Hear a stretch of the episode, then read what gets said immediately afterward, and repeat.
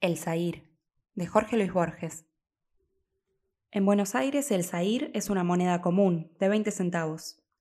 Marcas de navaja o de cortaplumas rayan las letras N, T y el número 2. 1929 es la fecha grabada en el anverso. En Guserat, a fines del siglo XVIII, un tigre fue Zair. En Java, un ciego de la mezquita de Surakarta, a quien lapidaron los fieles. En Persia, un astrolabio que Nadir Shah hizo arrojar al fondo del mar.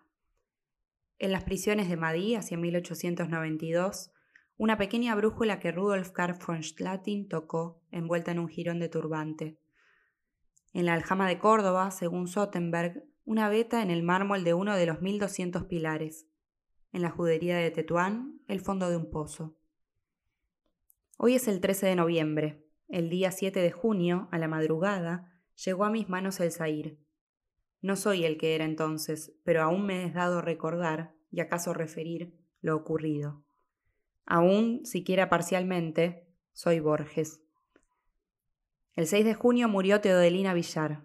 Sus retratos, hacia 1930, obstruían las revistas mundanas. Esa plétora acaso contribuyó a que la juzgaran muy linda, aunque no todas las efigies apoyaran incondicionalmente esa hipótesis. Por lo demás, Teodelina Villar se preocupaba menos de la belleza que de la perfección. Los hebreos y los chinos codificaron todas las circunstancias humanas. En la Mishnah se lee que, iniciado el crepúsculo del sábado, un sastre no debe salir a la calle con una aguja. En el libro de los ritos, que un huésped, al recibir la primera copa, debe tomar un aire grave y al recibir la segunda, un aire respetuoso y feliz. Análogo, pero más minucioso, era el rigor que se exigía Teodelina Villar. Buscaba, como el adepto de Confucio o el talmudista, la irreprochable corrección de cada acto. Pero su empeño era más admirable y más duro, porque las normas de su credo no eran eternas, sino que se plegaban a los azares de París o de Hollywood. Teodelina Villar se mostraba en lugares ortodoxos, a la hora ortodoxa, con atributos ortodoxos, con desgano ortodoxo pero el lejano, los atributos, la hora y los lugares caducaban casi inmediatamente y servirían, en boca de Teodelina Villar, para la definición de lo cursi. Buscaba lo absoluto, como Flaubert, pero lo absoluto en lo momentáneo. Su vida era ejemplar, y sin embargo la roía sin tregua una desesperación interior. Ensayaba continuas metamorfosis como para huir de sí misma, el color de su pelo y las formas de su peinado eran famosamente inestables. También cambiaban la sonrisa, la tez, el sesgo de los ojos. Desde 1932 fue estudiosamente delgada. La guerra le dio mucho que pensar. Ocupado París por los alemanes, ¿cómo seguir la moda? Un extranjero de quien ella siempre había desconfiado se permitió abusar de su buena fe para venderle una porción de sombreros cilíndricos. Al año se propaló que esos adefesios nunca se habían llevado en París y por consiguiente no eran sombreros, sino arbitrarios y desautorizados caprichos. Las desgracias no vienen solas. El doctor Villar tuvo que mudarse a la calle Araos y el retrato de su hija decoró anuncios de cremas y de automóviles. Las cremas que harto se aplicaba a los automóviles que ya no poseía. Esta sabía que el buen ejercicio de su arte exigía una gran fortuna. Prefirió retirarse a claudicar. Además, le dolía competir con chicuelas insustanciales. El siniestro departamento de Araos resultó demasiado oneroso. El 6 de junio, Teodelina Villar cometió el solecismo de morir en pleno barrio sur. Confesaré que, movido por la más sincera de las pasiones argentinas, el esnovismo, yo estaba enamorado de ella y que su muerte me afectó hasta las lágrimas. Quizá ya lo haya sospechado el lector.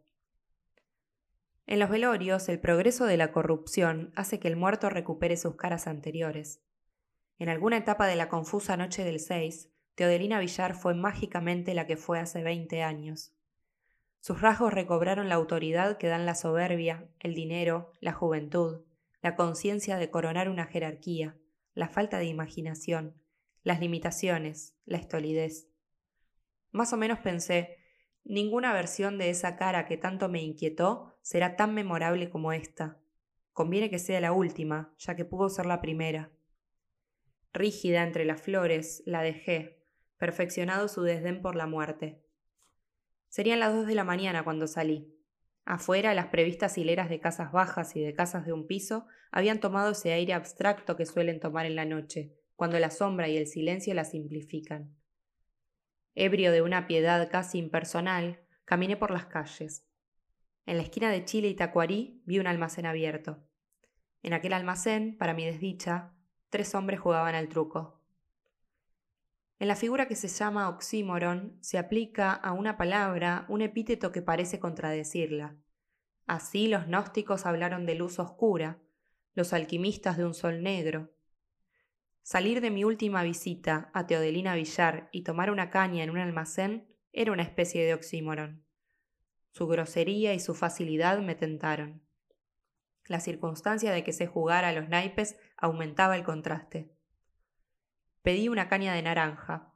En el vuelto me dieron el saír. Lo miré un instante. Salí a la calle, tal vez, con un principio de fiebre. Pensé que no hay moneda que no sea símbolo de las monedas que sin fin resplandecen en la historia y la fábula.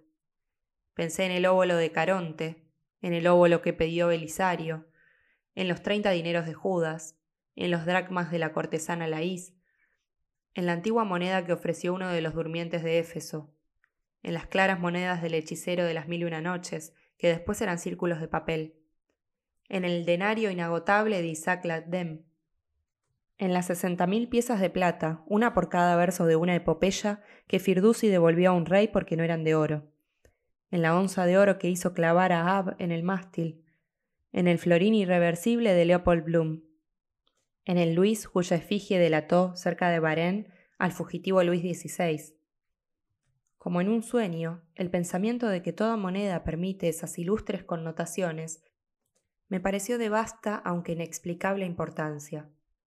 Recorrí con creciente velocidad las calles y las plazas desiertas. El cansancio me dejó en una esquina. Vi una sufrida verja de fierro.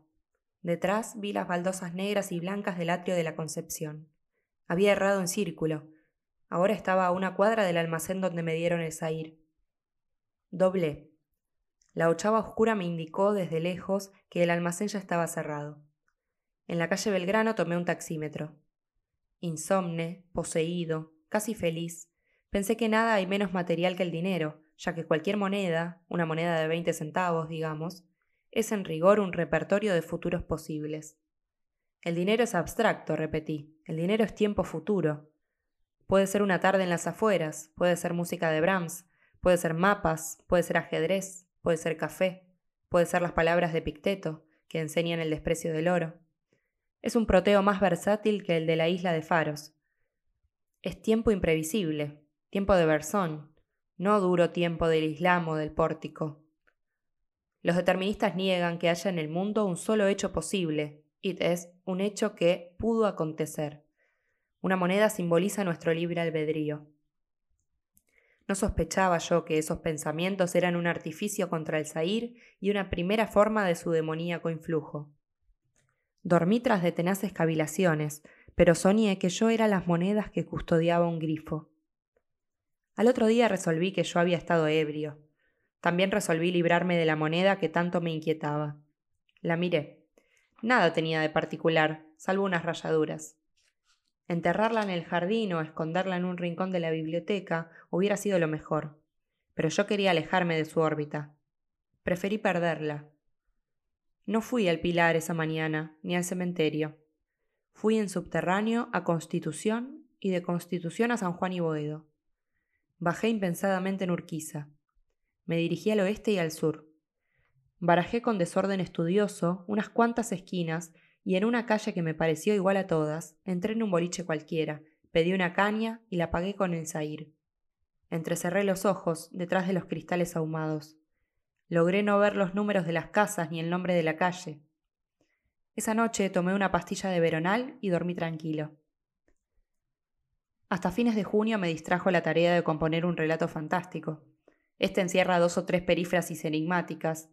En lugar de sangre pone agua de la espada, en lugar de oro, lecho de la serpiente, y está escrito en primera persona. El narrador es una zeta que ha renunciado al trato de los hombres y vive en una suerte de páramo. Nita Heider es el nombre de ese lugar. Dado el candor y la sencillez de su vida, hay quienes lo juzgan un ángel. Ello es una piadosa exageración, porque no hay hombre que esté libre de culpa. Sin ir más lejos, él mismo ha degollado a su padre. Bien es verdad que este era un famoso hechicero que se había apoderado por artes mágicas de un tesoro infinito. Resguardar el tesoro de la insana codicia de los humanos es la emisión a la que ha dedicado su vida. Día y noche vela sobre él. Pronto, quizá demasiado pronto, esa vigilia tendrá fin. Las estrellas le han dicho que ya se ha forjado la espada que la tronchará para siempre. Gram es el nombre de esa espada. En un estilo cada vez más tortuoso, pondera el brillo y la flexibilidad de su cuerpo. En algún párrafo habla distraídamente de escamas. En otro dice que el tesoro que guarda es de oro fulgurante y de anillos rojos. Al final entendemos que el aceta es la serpiente Fafnir y que el tesoro en el que yace, el de los nivelungos. La aparición de Sigurd corta bruscamente la historia. He dicho que la ejecución de esa fruslería, en cuyo decurso intercalé pseudo eruditamente algún verso de Fafnismal, me permitió olvidar la moneda. Noches hubo en que me creí tan seguro de poder olvidarla que voluntariamente la recordaba. Lo cierto es que abusé de esos ratos. Darles principio resultaba más fácil que darles fin. En vano repetí que ese abominable disco de níquel no difería de los otros que pasan de una mano a otra mano, iguales, infinitos e inofensivos. Impulsado por esa reflexión, procuré pensar en otra moneda, pero no pude. También recuerdo en algún experimento, frustrado, con cinco y diez centavos chilenos y con un venteno oriental. El 16 de julio adquirí una libra esterlina. No la miré durante el día, pero esa noche, y otras, la puse bajo un vidrio de aumento y la estudié a la luz de una poderosa lámpara eléctrica. Después la dibujé con un lápiz, a través de un papel. De nada me valieron el fulgor y el dragón y el San Jorge. No logré cambiar la idea fija. El mes de agosto opté por consultar a un psiquiatra. No le confié toda mi ridícula historia. Le dije que el insomnio me atormentaba y que la imagen de un objeto cualquiera solía perseguirme. La de una ficha o la de una moneda, digamos. Poco después, exhumé en una librería de la calle Sarmiento un ejemplar de Urkunden zur Geschichte der Sage, Breslau, 1899, de Julius Barlach. En aquel libro estaba declarado mi mal. Según el prólogo, el autor se propuso reunir en un solo volumen, en manuable octavo mayor, todos los documentos que se refieren a la superstición del Zair, incluso cuatro piezas pertenecientes al archivo de Havich el manuscrito original del informe de Philip Meadows Taylor. La creencia en el Zahir es islámica y data al parecer del siglo XVIII. Barlach impuna los pasajes que Sottenberg atribuye a la albufeda. Zahir, en árabe, quiere decir notorio, visible. En tal sentido, es uno de los 99 nombres de Dios. La plebe, en tierras musulmanas, lo dice de los seres o cosas que tienen la terrible virtud de ser inolvidables y cuya imagen acaba por enloquecer a la gente. El primer testimonio incontrovertido es el del persa Lutf Ali Azur. En las puntales páginas de la enciclopedia biográfica titulada Templo del Fuego, ese polígrafo y derviche ha narrado que en un colegio de Shiraz hubo un astrolabio de cobre, construido de tal suerte que quien lo miraba una vez no pensaba en otra cosa, y así el rey ordenó que lo arrojaran a lo más profundo del mar, para que los hombres no se olvidaran del universo. Más dilatado es el informe de Meadows Taylor, que sirvió al Nizam de Hyderabad y compuso la famosa novela Confessions of a Thug. Hacia 1832, Taylor oyó en los arrabales de Bug la desacostumbrada locución haber visto al tigre, para significar la locura o la santidad. Le dijeron que la referencia era a un tigre mágico que fue la perdición de cuantos lo vieron, aún de muy lejos, pues todos continuaron pensando en él hasta el fin de sus días. Alguien dijo que uno de esos desventurados había huido a Misore, donde habían pintado en un palacio la figura del tigre. Años después, Taylor visitó las cárceles de ese reino.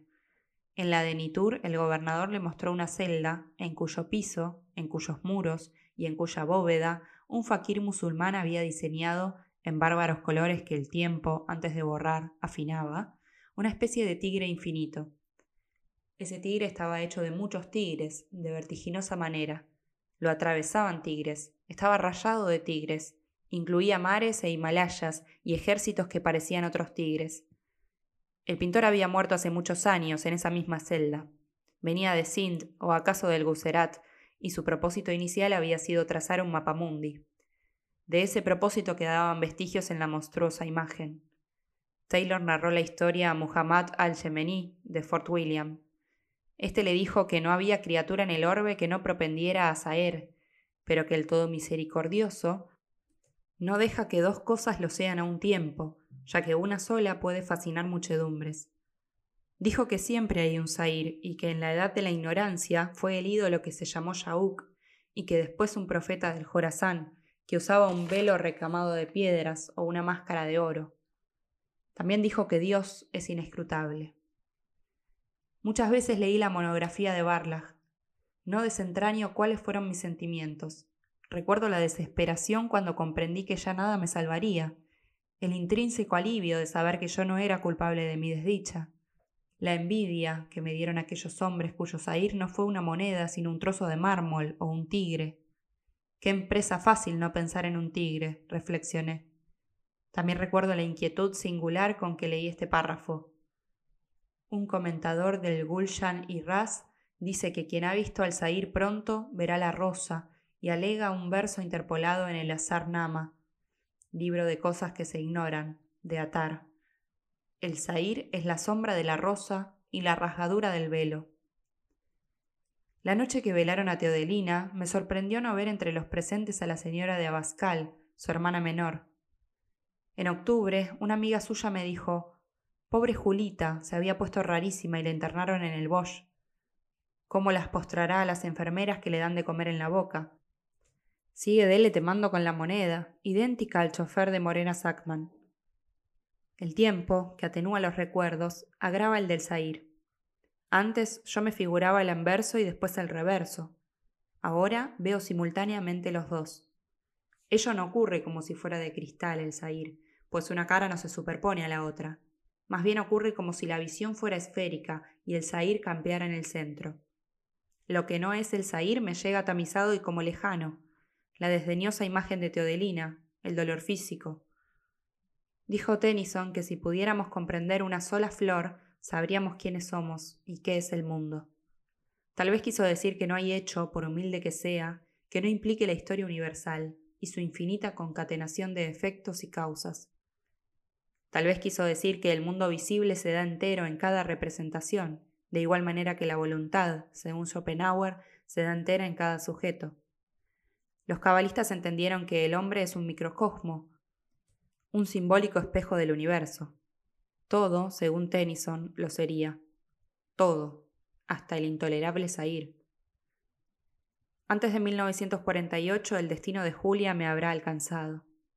Tendrán que alimentarme y vestirme, no sabré si es tarde o de mañana, no sabré quién fue Borges. Calificar de terrible ese porvenir es una falacia, ya que ninguna de sus circunstancias obrará para mí. Tanto valdría mantener que es terrible el dolor de un anestesiado a quien le abren el cráneo, yo no percibiré el universo, percibiré el sair. Según la doctrina idealista, los verbos vivir y soñar son rigurosamente sinónimos. De miles de apariencias pasaré a una, de un sueño muy complejo a un sueño muy simple. Otros soñarán que estoy loco y yo con el sair. Cuando todos los hombres de la tierra piensen día y noche en el sair, ¿cuál será un sueño y cuál una realidad? ¿La tierra o el sair? En las horas desiertas de la noche aún puedo caminar por las calles. El alba suele sorprenderme en un banco de la Plaza Garay, pensando, procurando pensar, en aquel pasaje del Asrarnama, donde se dice que Zair es la sombra de la rosa y la rasgadura del velo. Vinculo ese dictamen a esta noticia. Para perderse en Dios, los sufíes repiten su propio nombre o los 99 nombres divinos hasta que éstos ya nada quieren decir. Yo anhelo recorrer esa senda. Quizá yo acabe por gastar el sair a fuerza de pensarlo y de repensarlo. Quizá detrás de la moneda esté Dios.